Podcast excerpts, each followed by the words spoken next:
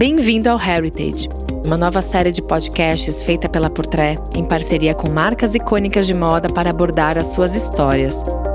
Ao longo dos episódios, mergulharemos em um universo repleto de detalhes para traduzir passado, presente e futuro. Aqui, o assunto é Giorgio Armani. Eu sou a Renata Brosina e, ao lado de Silvan Juston, contaremos em cinco episódios os detalhes da trajetória de Giorgio Armani, na construção do seu império e de um lifestyle tão sólido.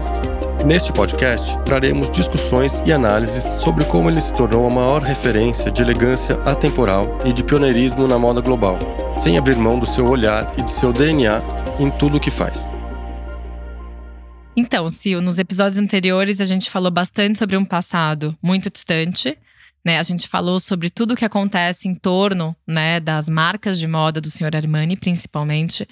Mas e agora? O que é o futuro? Né, Sil? O que é o futuro da marca Giorgio Armani, do Sr. Armani, do grupo? Como que a gente consegue imaginar o que, que vai acontecer daqui para frente? É, muito se questiona isso, né, no mundo da moda, sobre o que vai acontecer quando o Sr. Giorgio Armani não mais puder estar à frente dos seus negócios. Mas eu acho que para Giorgio Armani o futuro já começou. E o ano de 2021 mostrou isso, né? Seja na passarela, seja pelas iniciativas que a empresa teve durante o ano, seja pelas palavras do senhor George Armani nas entrevistas que deu. Eu acho que temos um caminho aparecendo aí, uma luz no fim do túnel já apontando para uma direção, né? Com certeza, e é muito curioso porque a gente voltando lá atrás e lembrando que a gente pode dizer que o senhor Armani entrou na moda praticamente como um acidente. Hoje a gente sabe que ele tem certeza, né, de que foi a melhor escolha que ele pôde ter feito. Então, assim, a gente vendo, né, todas essas iniciativas, é, seja sustentável, seja questão mais humana, né, como a gente mencionou nos episódios anteriores. Em fevereiro de 2020, né, ele foi o primeiro a se manifestar em relação, né, aos primeiros casos de Covid. Na manhã, lá na Itália, que foi anunciado de fato, todos os casos que estavam aparecendo na região da Lombardia, ele rapidamente se manifestou também falando sobre não ter convidados, não ter aglomeração, mas mesmo assim apresentar o desfile com toda a segurança. Eu estava na Itália, então eu lembro o caos que foi e de uma certa forma, de todas as marcas do dia que desfilaram naquele domingo, ele foi o único a se manifestar e a mudar, né, esse, esse roteiro que ele estava querendo seguir. As outras marcas mantiveram seus desfiles com o público. É isso, o Giorgio Armani foi o primeiro a fechar as portas para o público nas salas de desfile na época que estourou a pandemia, né, na Itália. Mas no ano passado ele voltou aos desfiles presenciais na semana de junho, masculina, que era de verão 2022. E ele desfilou em outro lugar, né? Não foi no, no teatro normal, convencional que a gente está acostumado a ver. Ele transferiu o desfile para os jardins da, da Via Borgonovo 21. Que era um lugar aberto, né? Exato. E tinha um distanciamento na época, né? A gente estava vendo ali, pelo menos quando a gente assistiu o desfile, deu para ver que tinha uma certa distância. Esse verão europeu, as pessoas meio que deram uma liberada, né? É, era um verão onde os protocolos deram uma afrouxada, vamos dizer assim, e as pessoas começaram a circular, inclusive mais sem máscara, mas ele inclusive pôs modelos desfilando de máscara como um lembrete de que não tinha acabado. Então aí voltou-se ao novo normal do, do senhor Armani desfilando já com o público presente. Porque também nessa coleção não foram só né, os meninos que desfilaram, também tiveram peças femininas e existia uma sintonia de leveza né, nessa coleção, né? O, quando a gente olha o início do desfile, a gente se dá conta que tá lá, né, o paletó, né? O, os looks de alfaiataria impecáveis dele, mas tem aquela leveza de verão, né? Clima de verão, tudo muito leve, fluido. A opção de mostrar looks masculinos e femininos é recorrente, né? Nos desfiles de, de Giorgio Armani, tanto na linha Empório quanto na Giorgio. Ele sempre põe ali é, looks para elas e para eles, às vezes em, em pares, desfilando na passarela. No ambiente que ele apresentou essa coleção masculina, que era de jardim aberto, no verão, que era o lugar onde ele fazia desfiles nos anos 80 e 90, né? Então foi uma, uma volta às origens. Tinha tudo a ver com o clima da, da coleção, né? Né? Que era esse clima mais fluido e mais leve, justamente. Quem esteve presente, nós não pudemos estar, diz que foi um grande momento. Exato, até porque depois de tanto tempo do público sem ver o senhor Armani, e o senhor Armani sem ver o público, porque ele, né, durante o tempo de pandemia, ele dizia que ele sentia a falta de ver as pessoas, de ver os seus sittings ocupados por pessoas, mas foi especial também porque assim, foi uma coleção relativamente longa, com muitos destaques para jaquetas bombers masculinas, tiveram as bermudas, né, tiveram as variações de alfaiataria que, né, os casacos, eles tinham uma leveza na sua sobreposição, as tonalidades clássicas, teve marinho, teve o cinza, teve bastante aparição do vermelho, que é uma das cores clássicas do Sr. Armani, e também tiveram algumas estampas que brincaram, né, com essas tonalidades juntas, cinza, azul, vermelho, que é algo que ele adora fazer, né? É, e como era uma coleção de verão, tinha bastante branco também, né, que é, é uma cor às vezes controversa,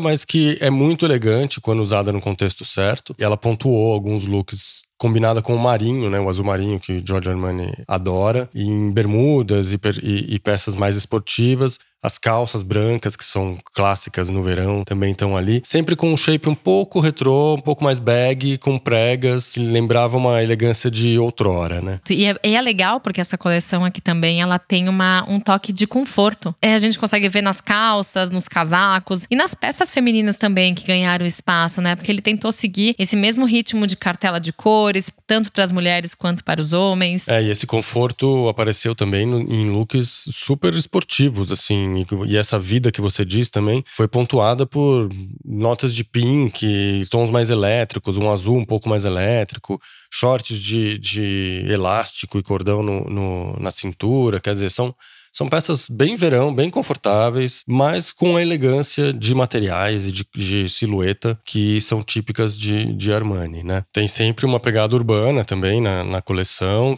tem alfaiataria mais clássica, risca de giz e abotoamento duplo, inclusive. Ou seja, é uma coleção global, quer dizer, você pode usar no verão europeu, pode usar nas ruas das outras metrópoles do mundo. É uma coleção completa para o homem cosmopolita que viaja e que tem um lifestyle refinado. Né? Exato. Tem um último destaque que eu lembrei agora, porque nessa coleção o Sr. Armani tirou o paletó e deixou os homens também só de colete, os braços de fora. Mostra a pele. Quando tem os blazers, eles são muito, muito leves também. Aquela proposta que o Sr. Armani introduziu já há muitos anos, que é o blazer sem forro, bem leve, usado quase como um cardigan, né? Então ele combina muito bem com o verão. Agora, uma das boas surpresas também dessa coleção aconteceu no final do desfile. No tchauzinho do Sr. Armani, No né? tchauzinho, quando ele entrou para agradecer as palmas, que era uma surpresa que de certa forma vem responder algumas coisas que a gente mencionou sobre o futuro da Giorgio Armani, né? Eu sempre vejo ele sozinho, né? Exatamente. Dando tchauzinho, tanto em Empório, quanto em Giorgio, quanto em Armani Privé. É, um clássico, né? O senhor Armani aparecer sozinho ali, de camiseta e calça azul marinho e tênis branco. Já é uma imagem clássica que a gente tá acostumado, mas dessa vez ele apareceu de mãos dadas, inclusive, com o Léo Delorco, que é o Head do Men's Style Office. Ou seja, ele é o responsável pelo estilo masculino da Giorgio Armani. E também da Empório e da Armani Exchange, Exatamente. Certo? Uma surpresa parecida com o que aconteceu em setembro no desfile feminino também, né, Rê? Não, com certeza. Inclusive, ele entrou com o Léo Delorco ao lado da Silvana. Silvana Armani, que é a sobrinha dele, que ela também é Heads of Women's. Então, né, se o Léo ele responde pro masculino, ele comanda, né, junto com o senhor Armani, a direção criativa do masculino, a Silvana cuida do feminino. Então, assim, é, ela tá ali do lado dele para Giorgio, para Emporio Armani e para Armani Exchange. E essa coleção, ela trouxe um certo ar de viagem, né? Da mulher que vai coletando uma série de informações na sua jornada, né? Mas é, o que a gente já falou para o masculino e que a gente traz para o feminino, porque o senhor Armani ele tem uma equação muito certa e a equação de sucesso e que não tem erro. Porque certa vez também eu acompanhei uma entrevista dele e ele disse que ele não quer deixar a cliente dele desconfortável com muitas mudanças. Ele quer fazer com que a cliente dele admire o trabalho trabalho dele, goste do que tem ali na passarela, que seja novo, sim, mas que ele segue uma linha estética, seja cartela de cores, que, vamos repetir, né, Sil? Marinho, vermelho, cinza são as principais cores, né? Claro que tem essa variação do marinho para o azul mais claro. Ele gosta de explorar muito isso, isso já é clássico dele. E ao mesmo tempo, nessa coleção, ele começou com uma alfaiataria com alguns recortes na diagonal, que tem aquele transpassado para o fechamento, que tem um friso vermelho. Então ele gosta dessas vibrações, né? Nos pequenos detalhes. Então, um look praticamente com essa, essa dominância do marinho, com alguns detalhes em pink, com os acessórios vermelho, com esse friso vermelho, com uma combinação de, de peças e de cores que você não precisa estar tá monocromática. Tem uma alfaiataria que tem alguns traços um pouquinho mais retos, mas claro, né, de um toque mais oversized, sabe? Aquele elemento que ele já trouxe algumas vezes, que traz essa conexão do masculino com o feminino. Tem também, obviamente, as peças mais alongadas, tem as peças que trazem muito esse ar do verão com estampas, inclusive. Acho que um bom destaque são os vestidos também. O, o Sr. Armani sempre diz que os vestidos precisam estar inseridos em um contexto, eles precisam viver. O Sr. Armani gosta da roupa que vai pra rua. Ele diz que não adianta fazer roupas lindas que não fazem sentido nas ruas do mundo atual. Então, a mulher Giorgio Armani, você vai encontrar lá na rua. Os vestidos que ele faz são vestidos que vão pra rua, eles são usáveis. O glamour Giorgio Armani, a silhueta Giorgio Armani, o requinte das texturas Giorgio Armani, elas são reais, quer dizer, elas vão pra rua. Não são looks de passarela apenas. Então, eles você vai encontrar uh, essa silhueta, essas peças, os vestidos levinhos, sobrepostos às vezes com calça, num styling bem característico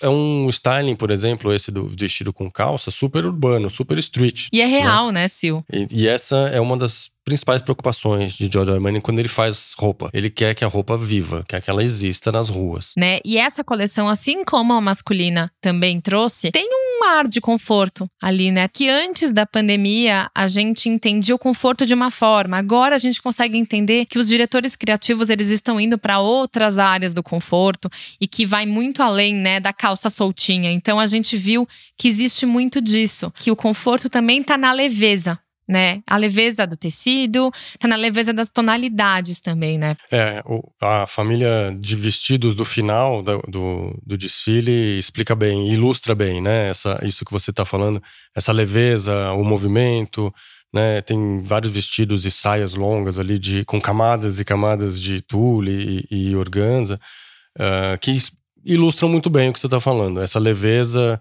sofisticada, muito feminina, né? Muito feminino ali. É, é, são looks extremamente femininos no final do desfile.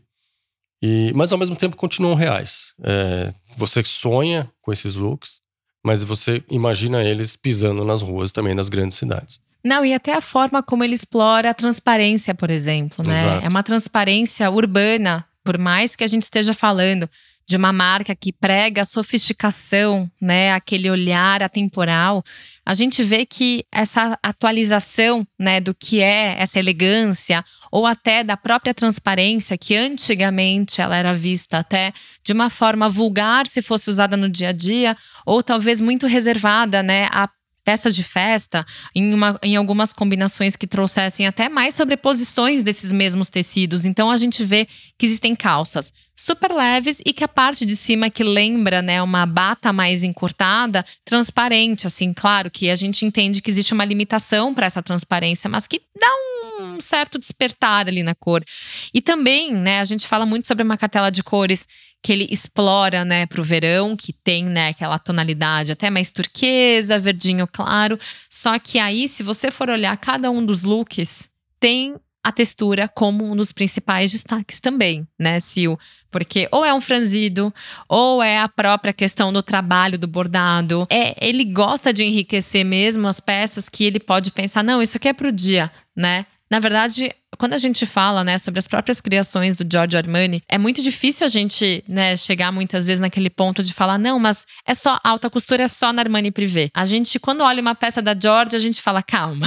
Né? Sim, tem muitos looks ali que vão pro red carpet tranquilamente, né? Exato, e inclusive falando, tem peças que vão pro red carpet e tem estampas que vão parar na embalagem do ovo de chocolate da Armani Dolce, como a gente falou no episódio anterior. Tem uma estampa que aparece em uma jaqueta, que ela é um azul azul clarinho, com aquele efeito de nuvenzinha, com umas pinceladas. As estampas, elas podem muito bem migrar para diversos universos do Sr. Armani. Nesse caso desse look, tem uma referência até oriental, né? Tem aquela golinha padre mais fechada. É uma peça que ela traz uma, uma silhueta mais ajustadinha, com uma calça mais solta. Tem uma, uma dose de elegância e também tem cropped, né, Sil? Também tem cropped. E seus vestidos vaporosos. Então você pode usar as combinações como você quiser. Ou com as calças mais fluidas e transparentes, ou os vestidos sobre as calças, ou o cropped com a calça. Enfim, atende a diversos estilos ali a coleção, né? E essa coleção, é, ela traz um grande destaque, assim como no masculino trouxe, o pink. Tem bastante pink. pink. Pink que é a cor da estação, né? Já, já começou ali no, no verão 2022, parece que vai continuar. Vamos aguardar os próximos desfiles de senhor Armani. Agora, além das duas grandes coleções que foram um sucesso em 2021, a gente teve algumas medidas que a, a empresa adotou, né, em relação ao futuro, na sustentabilidade, por exemplo. Medidas essas que já estão sendo tomadas já há algum tempo pela Giorgio Armani como grupo, mas que precisam ser citadas, porque muita gente começou depois. O anúncio da redução de emissão de gases, por exemplo, foi feito em julho, na mesma época da, da alta costura, inclusive. Eles anunciaram que esse era um objetivo da empresa e que até 2030 a meta é ambiciosa. É, não, ele tem uma responsabilidade muito grande, esse senso de responsabilidade, é, seja com o meio ambiente, seja de uma forma até mais humana, como a gente em várias vezes, né, já mencionou sobre o senhor Armani, ele gosta de dar o melhor que ele pode. E ele tá muito atento na exigência que hoje as pessoas estão tendo. Então, assim, hoje falar sobre sustentabilidade é uma situação que já virou rotina para ele já faz tempo. Então, a gente vê em diversos momentos, até se a gente for olhar uma linha de óculos que ele lançou, e também tem essa pegada de sustentabilidade. Agora a gente falou na, no episódio sobre os diversos segmentos desse portfólio. Tem a coleção que ele desenvolveu, né? A Armani Casa fez com a Luísa Via Roma, com os materiais que foram, na verdade, os retalhos que foram usados para dar vida a novos produtos. Então, nesse caso, com essa responsabilidade, ele tem metas ambiciosas, que a gente confesso que é difícil da gente ver muitas marcas se manifestando em relação a isso, mas que ele quer reduzir essas emissões desses gases de efeito estufa em 50% até 2030. É, né? é uma boa meta, é uma boa, uma boa missão, hein? Exato. Então, assim, isso já é um olhar muito importante, né? E também Uhum. tem a questão de reduzir esses, essas emissões absolutas, né? Que eles até chamam de gases de efeito estufa, de escopo 3, que é de compra de bens e serviços e transporte, distribuição, que isso aí envolve, né? Na verdade, o pós-compra. Então, assim, você acaba pensando, tá, mas como é que vai ser essa embalagem? Até as sacolas da Giorgio Armani hoje, elas vêm com um símbolo que é de produto que é sustentável. É isso. E essa redução até 2029 pretende ser de 42%. O futuro começou, literalmente, para Giorgio Armani. Não, que segundo ele é bem isso, né? Combater as mudanças climáticas é um empreendimento muito complexo e que exige muita dedicação e deve abranger todo o processo de produção. Então, antes, durante e depois. E que o conceito de sustentabilidade, de fato, deve ser adotado em produzir menos e melhor, selecionando matérias-primas com baixo impacto ambiental, constantemente implementando processos inovadores, reduzindo desperdícios e rejeitos e usando energia de fontes renováveis, né? E dessa forma, podendo reduzir essas emissões nocivas para o nosso planeta. Então, consequentemente, né, agora nas palavras dele, eu sou particularmente orgulhoso desse importante passo, que atesta a determinação do grupo em continuar ao longo do caminho empreendendo. Você vê como o senso de responsabilidade do que ele está colocando no mundo, né? Não é só o criador que está se importando em fazer uma roupa bonita. Essa criação, ela vai impactar o que no meio ambiente? É, conscientemente, em 2016, ele já tinha abolido o uso de peles em suas coleções, né? De todas as marcas do grupo. E no final do ano passado, ele tomou mais uma medida nesse sentido ao abolir a lã angorá das suas coleções também, né? Então, é, quer dizer, mostra que o Giorgio Armani continua se atualizando, preocupado com o impacto que o que ele produz tem no mundo. E esse é mais um passo. Tenho certeza que devem vir novos passos relacionados à sustentabilidade muito em breve. É, eu tenho certeza que nesse aspecto, né, quando a gente vai falar de um compromisso de uma marca, de um criador, é meio difícil falar quando vai ter um fim, né? Quando, ah, isso aqui é limitado limitante, né? Você consegue chegar até certo ponto, porque quando você vai se dar conta, tem ainda tanto chão pela frente. E quando a gente também fala sobre esse senso de responsabilidade, quantos anos o senhor Armani tem mesmo? Ele tem 87. Então você vê como ele realmente tem essa preocupação com o legado que ele vai deixar. A gente já falou também em outro episódio que o tempo é o maior inimigo dele, de uma certa forma, porque se a gente vê que ele, com a idade que tem, tá preocupado em cada vez mais deixar o melhor exemplo, em poder seguir isso em frente, né? Até o tempo que ele puder trabalhar, porque também tem isso. Ele não gosta de final de semana, né? O senhor Armani não gosta de descansar, ele quer trabalhar. Ele diz, ele se diz um prisioneiro da moda, que a moda é pra vida. É um trabalho que absorve de manhã até a noite, 24 horas, e que ele não conseguiu tirar o pé durante a, a carreira e que agora ele vai até onde der. Tem uma palavra, né, que a gente pode chamar tudo isso que o senhor Armani faz, que é amor, né? Ele ama o que ele faz, é, ele se sente gratificado por poder criar tanto, por poder trazer tantos exemplos, né? Tudo que a gente contou nessa série, a gente consegue ver o quanto ele se preocupa, né, com o próximo, o quanto ele se preocupa com o que ele está fazendo, pela própria questão de estilo, porque se a gente for olhar lá na década de 70, quando né, ele começou, né, a primeira coleção da Georgia foi lançada em 75, ele já provocou muito essa mudança, né, do feminino do masculino, de poder adaptar algo que era tão engessado como a alfaiataria. E ele trouxe né, essa desconstrução toda. E assim, você também provocar, né, uma mudança na década de 70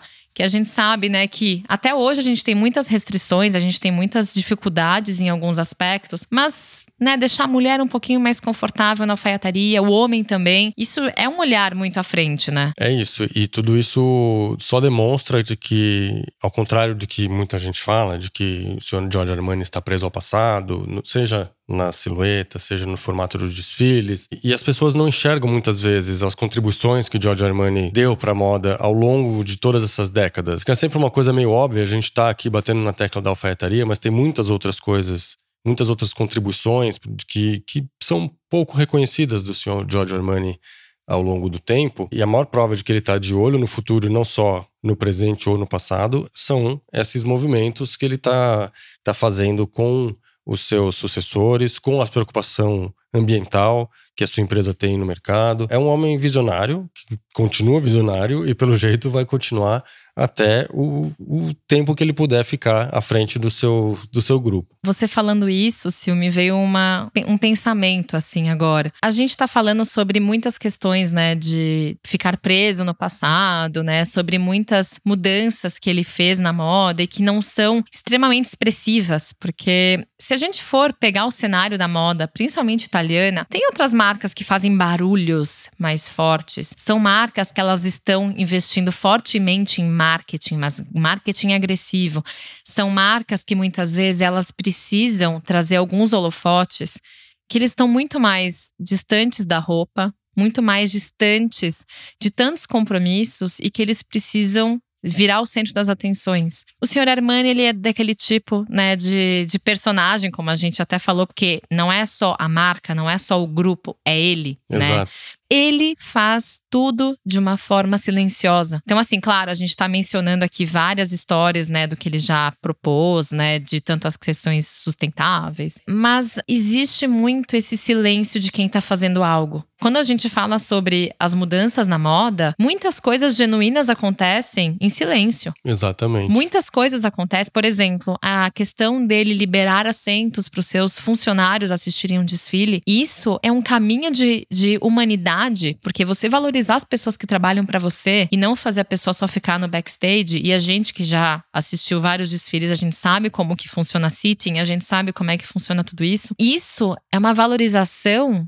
que hoje em dia, você muitas vezes comparando com uma marca que tá ali fazendo barulho com celebridade, celebridade, celebridade, você não, não, não encontra espaço. Então, assim, ele tá fazendo muitas coisas importantíssimas, muitas vezes sem aquela luz tão forte em cima dele, sabe? E, é, e são coisas de verdade. É, e o foco fica onde ele tem que ficar. Né? Exato. Não, não, não tem um fogos de artifício para falar, oi, eu estou aqui. Né? Exato, exato. Ele está ali contribuindo com o, o que ele faz de melhor. Que é essa silhueta, essa elegância, essa humanidade. Então não precisa de muita pirotecnia para marcar o nome dele e delimitar território. O Sr. Armani faz isso discretamente e de uma maneira muito elegante. E a gente está falando aqui tanto, né, sobre várias histórias do Sr. Armani e também sobre tudo que ele faz ser mais discreto, mas em novembro de 2021 aconteceu algo não tão discreto, né, que na verdade ele recebeu prêmio, um título diretamente do presidente da Itália,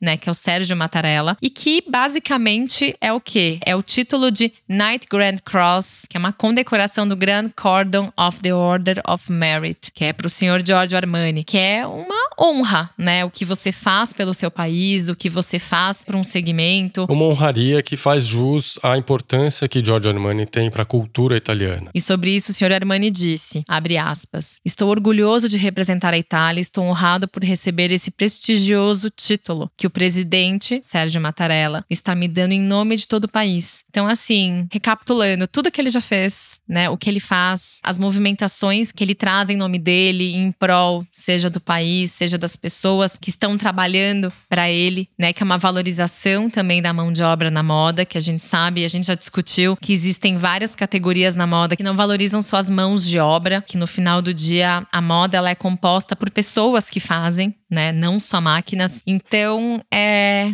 digno, né, receber uma, um prêmio desses, né? Reconhecimento mais do que merecido. E a gente espera que ele ainda receba outros, né? Porque com muita sorte para todos nós, o senhor Giorgio Armani ainda vai ficar um bom tempo à frente dos seus negócios. Vida longa ao senhor Armani muito, muito longa e eu espero ainda poder ver muitos tchauzinhos dele no final do desfile, porque é muito curioso, mas isso mexe demais comigo, sabia? É, a figura dele ali é, é, emocionante, realmente. Bom, e nós chegamos ao fim, né, desse episódio dessa série, né, Sil? E foi muito gostoso poder contar essa história, poder discutir bastante sobre um dos nomes mais inspiradores desse mercado, né? Uma pessoa que mudou muito a visão como que a gente vê a moda, né? Que lá atrás já tinha esse olhar muito apurado. Foi bom, né, Sil? Foi fascinante poder mergulhar, estudar e, e compreender ainda mais o universo de Giorgio Armani. A gente disse lá no, no primeiro episódio que é o nome mais famoso da moda, sim, e que a gente espera ainda falar bastante dele aqui. Foi um prazer. Não, com certeza, Sil. É sempre muito emocionante poder né, valorizar muitas pessoas que fizeram mudança para moda, porque a gente gosta de moda e a gente gosta de pessoas que se importam muito com ela e dão cada vez mais valor, né? É isso aí. Obrigada. Até a próxima série, né? Até. A trilha, a mixagem e a masterização do The Heritage, Giorgio Armani, são do Edu César, a edição é do Arthur Canto e a direção é do Alan Eliezer.